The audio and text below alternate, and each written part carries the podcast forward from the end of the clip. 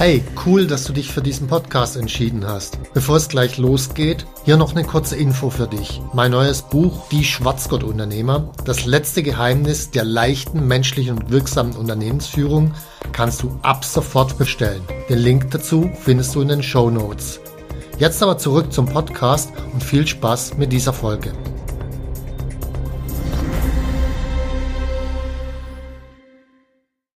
Was wir als Unternehmer aus der politischen Führung angesichts Corona für uns lernen können.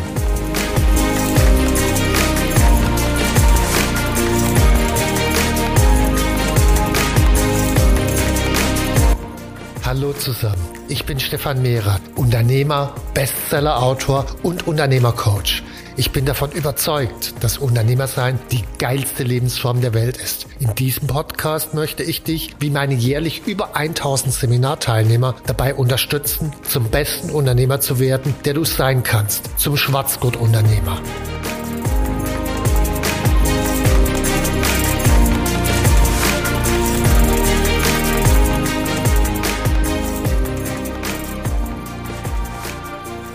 Die besten Leader haben schon immer über den Tellerrand ihrer Profession rausgeschaut. Also wirklich herausragende Generäle haben oft geschaut, wie machen es herausragende Politiker, wie machen es herausragende Unternehmer, wie machen es herausragende Anführer in der Religion oder in Kirchen. Genauso auch wirklich gute Unternehmer haben schon immer über den Tellerrand rausgeschaut. Das ist für mich jetzt der Grund, mal über den Tellerrand der unternehmerischen Führung rauszuschauen und einfach mal zu fragen, können wir aus der Corona-Situation unter Führungsaspekten was für uns als Unternehmer lernen. Und der erste Eindruck gerade, also jetzt, wo ich es aufnehme, ist Mitte Januar 21. Der erste Eindruck, wenn man sich die politische Führung in Deutschland anschaut, ist natürlich eher, kann man nicht. Und in der Tat, es gibt auch bessere Beispiele auf der Welt und da werde ich dann nachher gleich drauf eingehen, um einfach mal zu schauen, können wir da wirklich was draus lernen und dann auch unsere Unternehmen besser führen oder vielleicht sogar in Deutschland die Corona-Thematik anders und besser bewältigen. Jetzt kann man natürlich gleich erstmal Bedenken bringen und sagen, ja, aber die Situation ist ja so unterschiedlich was Corona anbetrifft. Also das ist abhängig von der Kultur und von der Geografie und vom Gesundheitssystem und von der Lage und ich weiß nicht was alles. Das kann alles sein. Also natürlich gibt es unterschiedliche Einflussfaktoren. Die gibt es auch in jeder Firma unterschiedliche Einflussfaktoren. Aber ein zentraler Einflussfaktor ist eben Qualität und Stil der Führung. Bevor ich jetzt auf die Praxis eingehe, möchte ich für alle, die mein Buch Dein Wille geschehe Führung für Unternehmer nicht gelesen haben, nochmal kurz rekapitulieren. Es gibt insgesamt fünf unterschiedliche Stile, wie man führen kann. Diese fünf unterschiedlichen Stile, die hat die Menschheit im Lauf der Weltgeschichte entwickelt und die sind nacheinander entwickelt worden und bauen zum Teil aufeinander auf, lösen sich aber auch zum Teil ab. Also direkt nach der ursprünglichen Führung, die praktisch biologisch genetisch da war, also die Affenhorte oder die Frühmenschenhorte, das war so das erste. Das direkt danach ist eine Führung entstanden, die kann man charakterisieren als den ersten Stil Führung durch Zwang. Ähm, das war so die Führungszeit, wo plötzlich mehrere tausend Menschen gemeinsam Bewässerungskanäle oder Pyramiden oder ähnliche Dinge gebaut haben. Heute würde man natürlich sagen, geht gar nicht mehr. Also es ist unterirdischer Führungsstil, äh, wenn man dort Sklaven hält, mit denen Pyramiden baut. Wenn ich allerdings das Ganze aus der geschichtlichen Perspektive betrachte, war es in der Menschheitsgeschichte erstmal ein enormer Fortschritt, weil plötzlich konnten Dinge gebaut werden wie Bewässerungskanäle und damit wurden Regionen urbar gemacht und äh, bewohnbar gemacht, die vorher überhaupt nicht bewohnbar waren. Also das sind wirkliche Fortschritte, die da, da erzielt wurden. Und ich meine, gut, die Mechanismen waren sehr einfach. Also das Einstellungsverfahren lief folgendermaßen. Da kam eine Armee, ging in das Nachbarland und massakrierte dort die Einwohner, die die übrig blieben, nahmen sie mit. Das waren dann sozusagen die eingestellten neuen Sklaven und die mussten dann mit dem Modell Zuckerbrot und Peitsche eben Pyramiden, Bewässerungskanäle und so weiter bauen. Also Führung durch Zwang ist das eher, ist der erste Stil. Der zweite Stil ist entstanden, als dieser erste Stil abgelöst wurde im Rahmen von den ganzen, von der Industrialisierung, von den Bauernbefreiungen. Plötzlich gab es eine Vielzahl von zumindest formal betrachtet freier Menschen. Und diese formal betrachtet freien Menschen, die konnten Verträge eingehen mit Leuten, die sie beschäftigten. Sie konnten die Verträge lösen. Natürlich konnte auch der, der sie beschäftigt hatte, die Verträge lösen. Das heißt, das Ganze war formal betrachtet sehr viel freier. Und derjenige, der die beschäftigt hat, der hatte dann die Aufgabe, das Ganze in Systeme und Prozesse einzuteilen und dann praktisch jeden an die entsprechende Stelle zu setzen, äh, beschrieben bei Adam Smith im 18. Jahrhundert mit einer Nadelfabrik, wie eben die Arbeitsteilung Einzug hielt und nicht mehr ein Handwerker eine Nadel hergestellt hat, sondern viele Fabrikarbeiter, der eine hat den Draht gezogen, der nächste hat den angespitzt, der nächste hat das Loch reingemacht und so weiter und wie damit die Effizienz dramatisch stieg. Also das war vor roundabout 200, 250 Jahren, was dort entstanden ist. Also Führung durch freie Verträge, Führung durch Prozesse, Regeln und Übergabe von Aufgaben. Das ist so der zweite Stil. Der Haken an diesem zweiten Stil ist vor allen Dingen der gewesen, dass die Dinge immer komplexer wurden. Also beim zweiten Stil musste jemand den kompletten Prozess in jedem Detail durchdenken und es ging so lange gut, solange die Geschwindigkeit der Entwicklung noch einigermaßen langsam war. Wenn die Geschwindigkeit jetzt schneller wird, dann ändern sich auch die Prozesse immer schneller, was den Aufwand sozusagen auf der Steuerungsebene dramatisch erhöht, bis es irgendwann mal nicht mehr bewältigbar ist. Es wurde schneller. Der alte Mechanismus funktionierte nicht mehr richtig und man kam dann zu einer neuen Führungsstilart. Es war Führung durch Ziele, Management by Objectives geht in die Richtung so 20er, 30er Jahre des letzten Jahrhunderts entstanden. Da geht es darum, wenn ich beispielsweise im Vertrieb jemand habe, oder auch im Management. Ich kann ja das Management nicht mehr dadurch definieren, dass ich dem Manager eine Vielzahl von Prozesse, Regeln und Aufgaben vorgebe, die er einfach abarbeitet, sondern ich muss dem Manager ein Ziel vorgeben. Beispielsweise bau in Italien eine Niederlassung auf oder bau hier eine Fabrik hin, die als Ergebnis XY hinterher produzieren kann. Das heißt, ich gebe dem Ziel oder auch im Vertrieb. Ich kann ja nicht mehr hergehen und den kontrollieren in jedem Detail, was der tun soll, um zu verkaufen. Weil manchmal muss er so reagieren, manchmal so, dann kommen die Erfahrungen der gesunde Menschenverstand rein. Und das ist ein deutlicher Widerspruch zu Prozessen und Zielen und zu Prozessen und Regeln. Das heißt, ab einem bestimmten Punkt muss ich beginnen, durch Ziele zu führen. So, das ist der dritte Stil. Nun hat sich die Welt immer schneller wieder entwickelt und das Ergebnis ist, dass ich auch die Ziele immer schneller anpassen muss. Also plötzlich kommt eine Krise, mit der habe ich gar nicht gerechnet. Plötzlich kommt eine neue wissenschaftliche Erfindung oder es sind wieder mehr Möglichkeiten da. Es taucht plötzlich ein Wettbewerber auf. Also die ganze Entwicklung ging immer schneller. Und dann hätte ich die Ziele immer schneller anpassen müssen, was irgendwann mal nicht mehr ging. Sehr deutlich wurde das im Softwarebereich, insbesondere in den 80er, 90er Jahren. Da hat man große Pflichtenhefte gemacht, wo genau drin stand, was die Software können soll, also wirklich bis ins letzte Detail. Der Haken war, dass während der Abarbeitung dieser Pflichtenhefte, während der Programmierung so viele sogenannte Change Requests, also Änderungen eingetraten, so im Schnitt um die vier Prozent pro Monat. Also vier Prozent aller Anforderungen veränderten sich pro Monat. Das heißt, wenn ich so ein 48 Monate Projekt, vier Jahresprojekt habe, dann ändert sich praktisch zweimal das komplette Projekt. Das heißt, es geht gar nicht mehr. Und an dieser Stelle sind dann agile Methoden entwickelt worden, Führung durch flexible Ziele. Da sind Modelle dahinter wie Scrum aus dem Softwarebereich oder Beyond Budgeting aus dem eher finanziellen Bereich, die alle in die gleiche Richtung gehen, praktisch die Zielsetzung selbst in sehr kurzen iterativen Schritten zu machen und das Ganze nicht mehr durch das Management, sondern durch die Mitarbeiter selbst. Das heißt, die Mitarbeiter selbst werden in der Zielsetzung trainiert Wichtig ist an der Stelle, damit es nicht in Chaos ausartet, es muss natürlich einen organisatorischen Rahmen geben. Also Scrum funktioniert dann, wenn es nur einen ganz klaren organisatorischen Rahmen mit ganz klaren Regeln gibt, innerhalb deren ich agil agieren kann.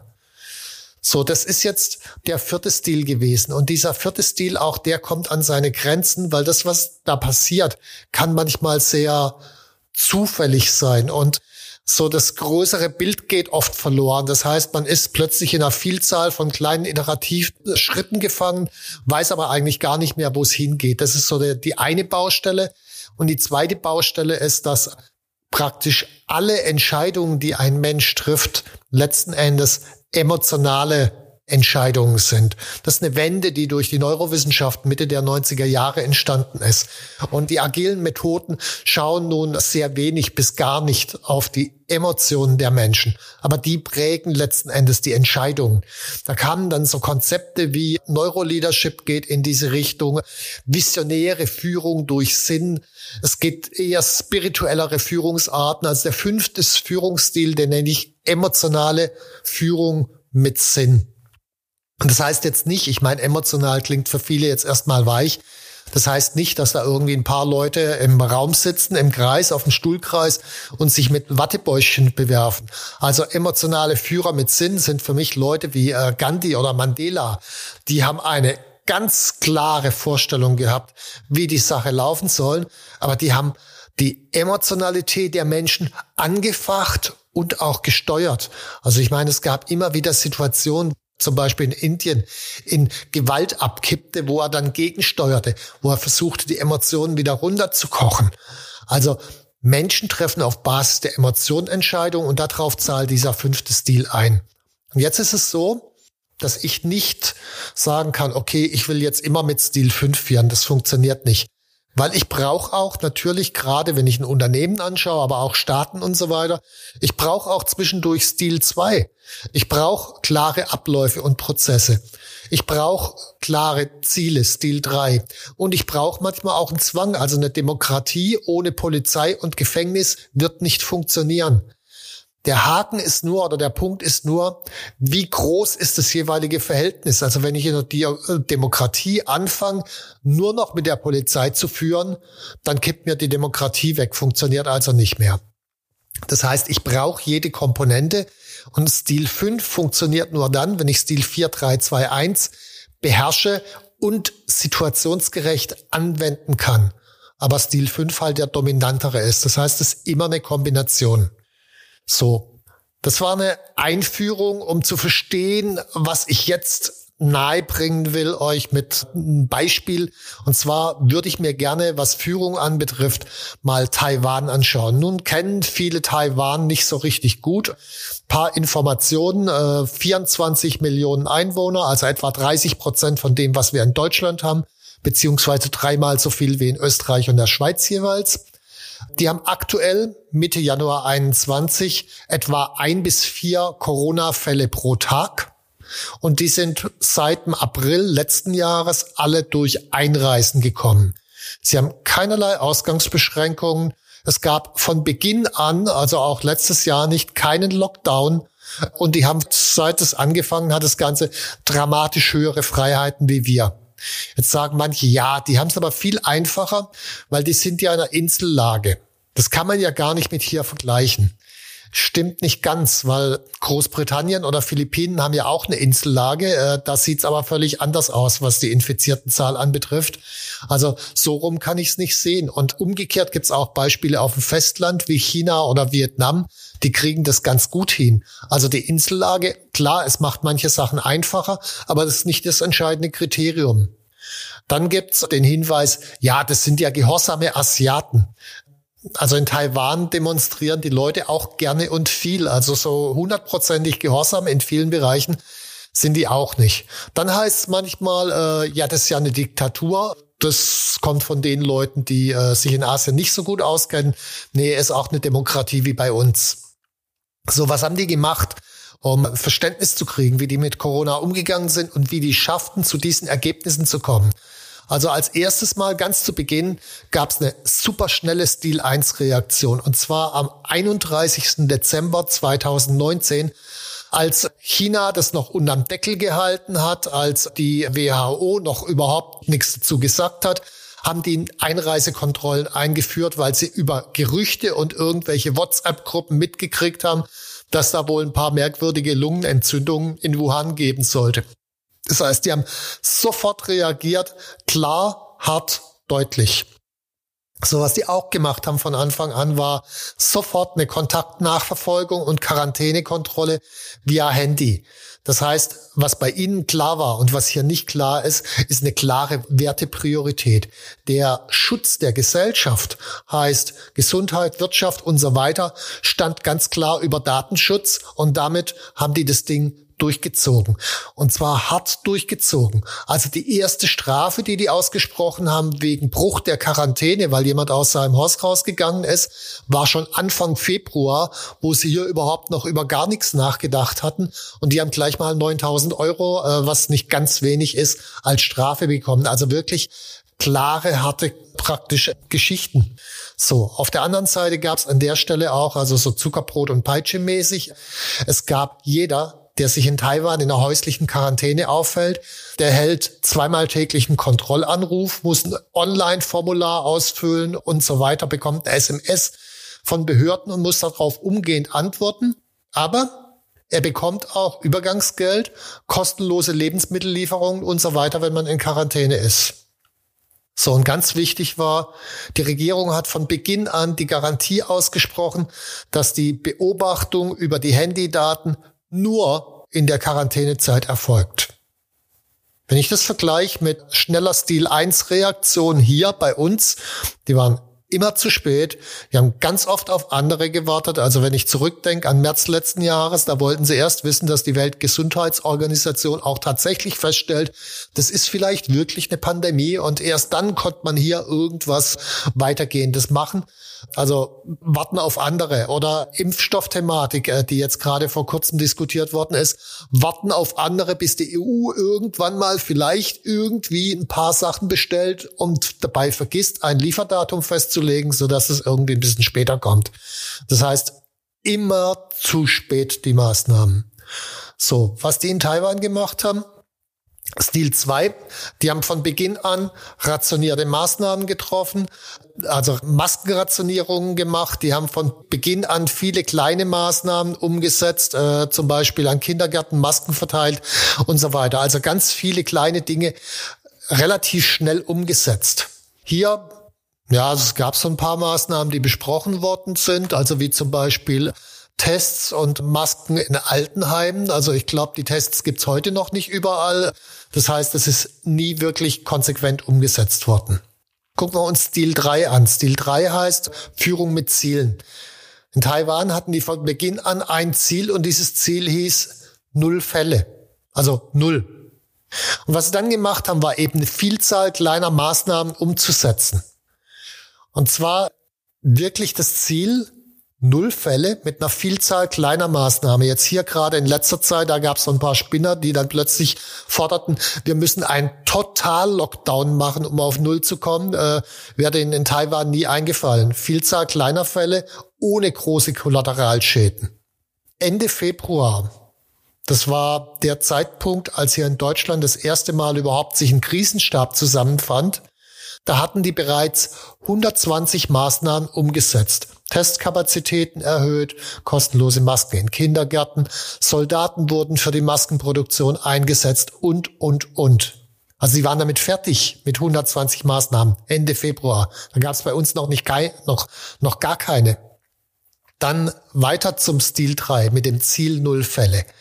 Es geht nicht nur darum, ein Ziel einmal zu formulieren, sondern täglich, wirklich jeden einzelnen Tag trat der Gesundheitsminister dort vor die Kameras und erklärte die Ziele und Maßnahmen und vor allen Dingen und beantwortete auch kritische Fragen. Weil wenn ich die Leute mitnehmen will, dann muss ich mit denen sprechen und nicht einfach irgendwie sagen, oh, das sind jetzt äh, irgendwelche Idioten und Corona-Leugner und was weiß ich was. Ich meine, klar, da sind ein paar Idioten drunter, logischerweise, aber es sind auch Leute, die aus durchaus nachvollziehbaren Überlegungen an manch einer Maßnahme zweifelten und solche Leute ernst nehmen und die Fragen beantworten, muss ich machen, wenn ich mein Ziel umsetzen will. Wenn ich das in Deutschland anschaue, also hier, wenn es mal ein Ziel gegeben haben sollte, also wie jetzt, was weiß ich, die Inzidenz auf kleiner 50 bringen, dann ging das wirklich in der Kakophonie von Meinungsäußerungen unter. Also es gab kein klares Ziel in dem Sinn.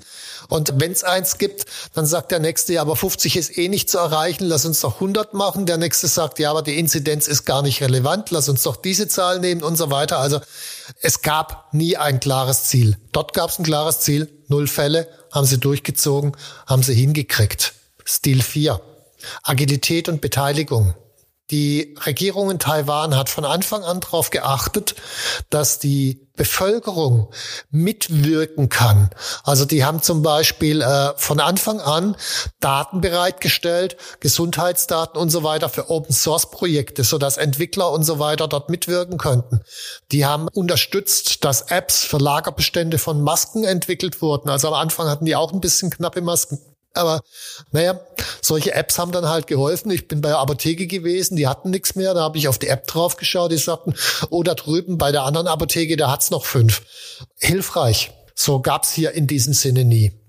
Was es hier gab, war eine Vielzahl von einzelnen Unternehmen, die sicherlich eine Menge entwickelt haben. Die haben Tests entwickelt, die haben Masken entwickelt, die haben Luftreiniger entwickelt und so weiter.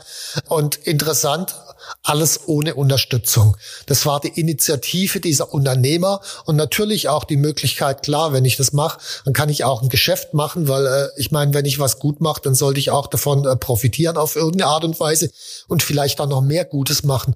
Aber es gab nie irgendeine Unterstützung an dieser Stelle. Die einzigen zwei Unterstützungen, die es gab von staatlicher Seite, waren die, die BioNTech und äh, CureVac, dass sich da der Staat ein bisschen beteiligt in Bezug auf Impfstoffe. Das ist auch so die einzige Maßnahme und die einzige Hoffnung, wo der Staat gerade drauf setzt. Ja, wenn irgendwann mal die Impfstoffe da sind, dann äh, bla bla, wird nicht funktionieren. Es wird eine Vielzahl von Maßnahmen erfordern, um mit dem Ding klarzukommen, weil es werden sich nicht genug Leute impfen lassen. Was es hier auch gab, war, wenn ich mal Tübingen anschaue, da gab es eine Ärztin, und zwar die Lisa Federle. Diese Ärztin hat gesagt, hey, wir müssen die Altenheime schützen und hat da ein Konzept überlegt, was man machen kann und ist dann unterstützt worden durch einen Bürgermeister, den Palmer und deswegen haben die ganz andere Ergebnisse in Tübingen als in anderen Städten. Ja, was kam dann von der Regierungsseite? Ist nicht machbar, irgendeine Diffamierung. Das ist ja sowieso immer ein Protestler, bla bla bla. Man hat es einfach nicht zur Kenntnis genommen. Das heißt, obwohl aus der Bevölkerung was kam von Unternehmen, von einer Ärztin, von Bürgermeistern und so weiter, ist einfach völlig unkoordiniert, nicht unterstützt, ja, praktisch zerstoben wieder, obwohl da die Beispiele da sind.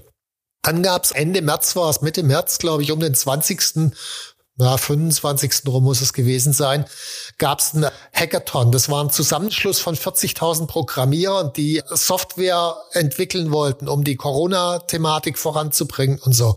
Es war eine unglaublich geile Sache, wenn dort 40.000 Leute aus Eigeninitiative ein Wochenende lang an was arbeiten.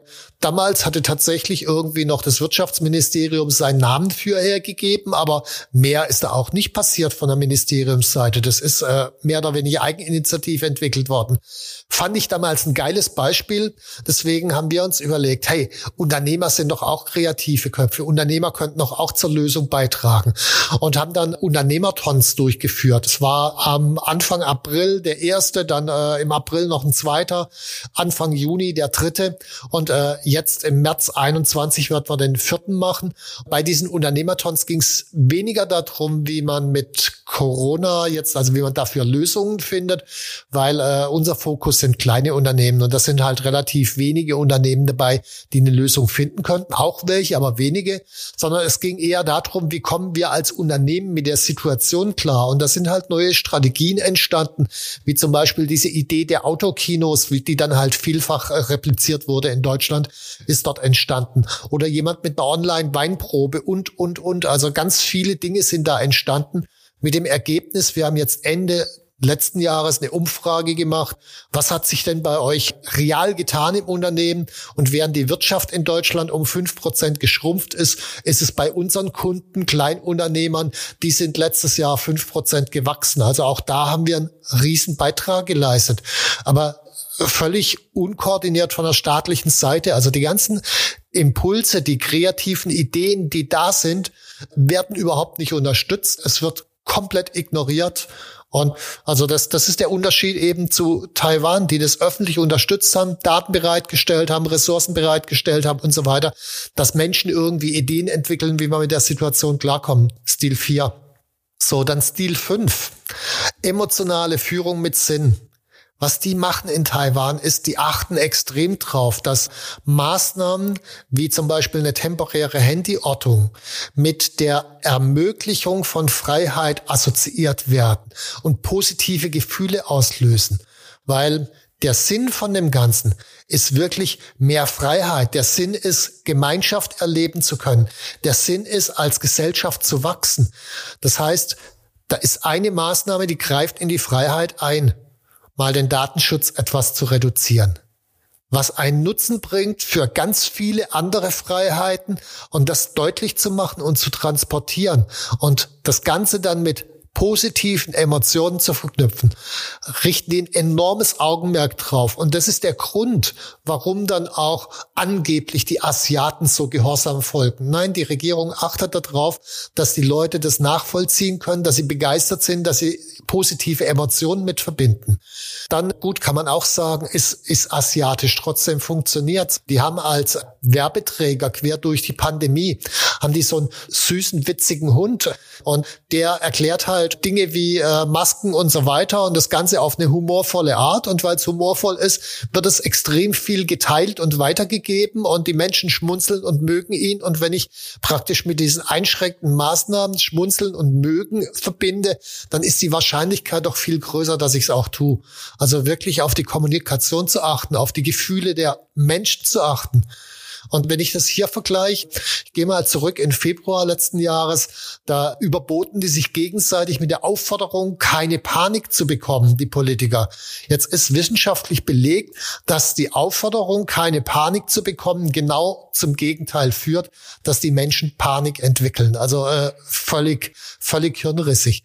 Und jetzt aktuell, wenn man sich anguckt, dieses kopflose Hühnerhaufen rumgerenne, da verbirgt sich eine enorme Panik dahinter, insbesondere weil im Herbst ja auch Wahl ist und sie nicht abgewählt werden wollen. Eine komplette Orientierungslosigkeit. Es gibt bis heute keine Strategie. Es gibt bis heute keine Klarheit.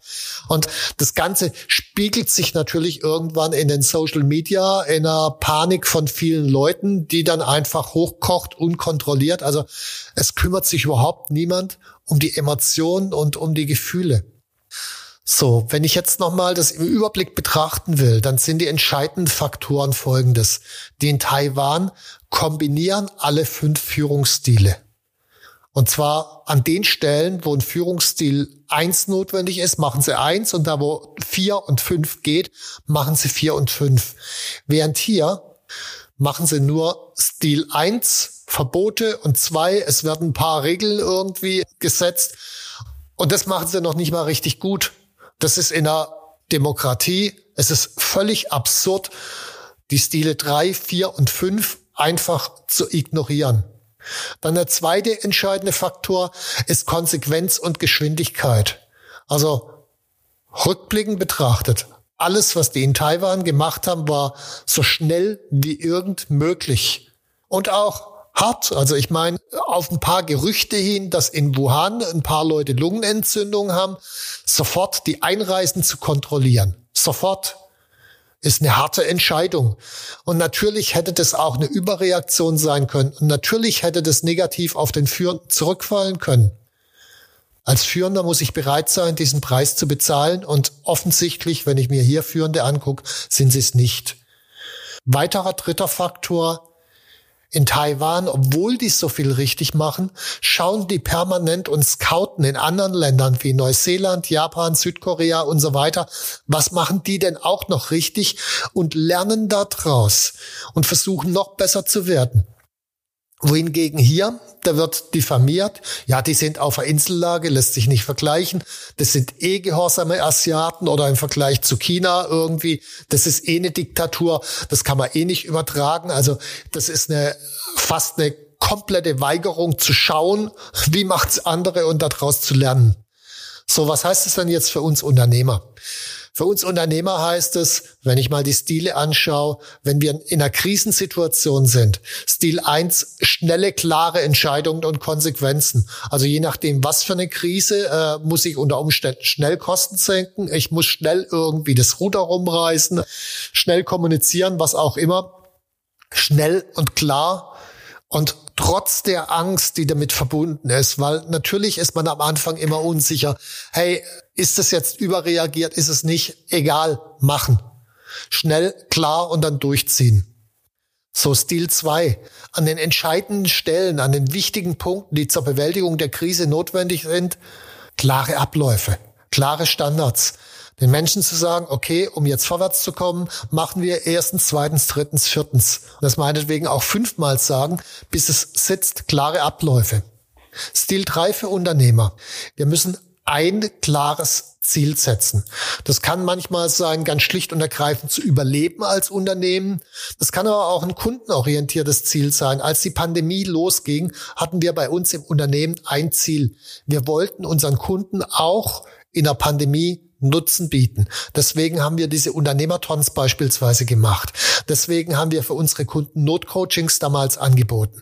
Das heißt, ein klares Ziel und eine klare Kommunikation an der Stelle nach innen und nach außen. Also es ging nicht darum, Kosten zu sparen an der Stelle oder unser Überleben zu sichern, sondern wir wollten unseren Kunden auch in der Pandemie Nutzen bieten.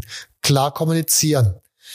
Dann eine handhabbare Vielzahl von Maßnahmen, die alle auf das eine Ziel einzahlen. Also Klar, wenn ich ein kleines Unternehmen bin, dann kann ich gar nicht so viele Maßnahmen umsetzen. Logischerweise, dann sind es vielleicht nur drei, vier, fünf Maßnahmen. Als großes Unternehmen kann ich vielleicht zehn oder zwanzig Maßnahmen und äh, als Staat kann ich hundert Maßnahmen umsetzen.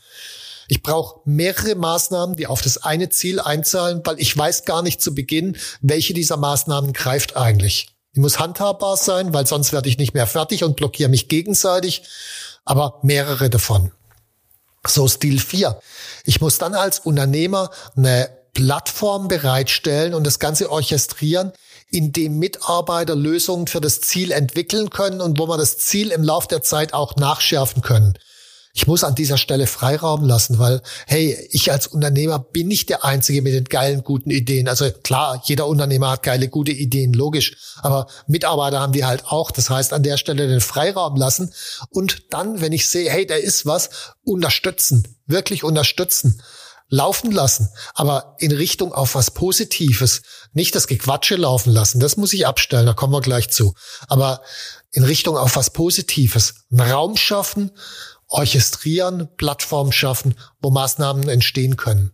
Dann Stil 5, ganz klar, ich muss permanent dafür sorgen, dass diese Ziele und Maßnahmen mit höheren Werten und Bedürfnissen assoziiert werden, dass die positive Gefühle auslösen. Ich muss auf die Grundstimmung und auf das Vertrauen achten, weil das ist einer der entscheidenden Unterschiede, wenn man Taiwan anschaut.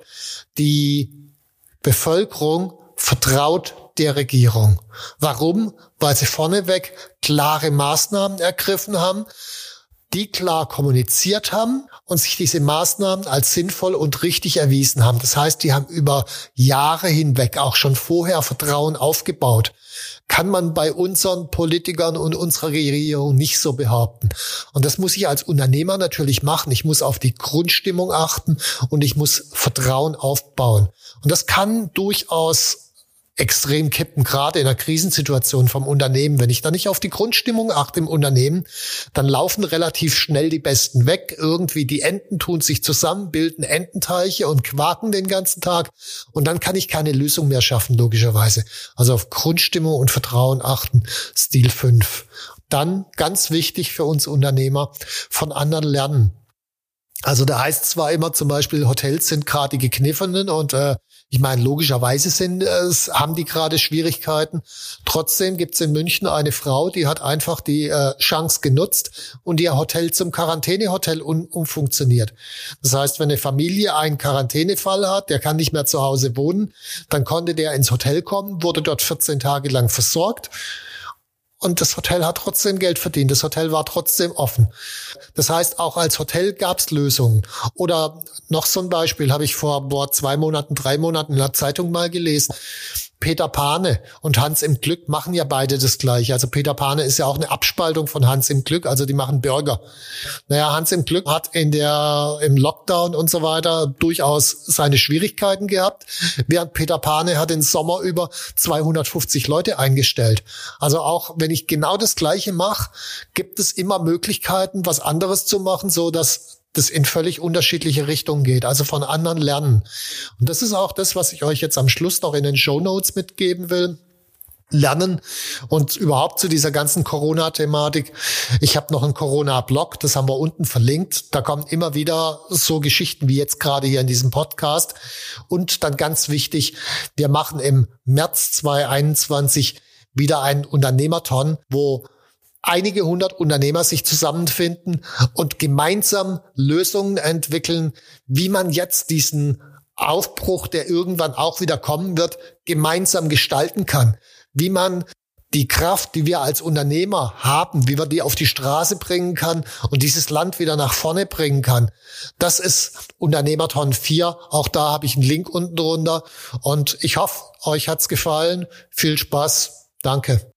Wenn dir mein Podcast gefallen hat, dann abonniere und like ihn doch einfach. Mein Ziel ist, dass du zum besten Unternehmer wirst, der du sein kannst. Zum Schwarzgurt-Unternehmer. Tschüss und bis zum nächsten Mal.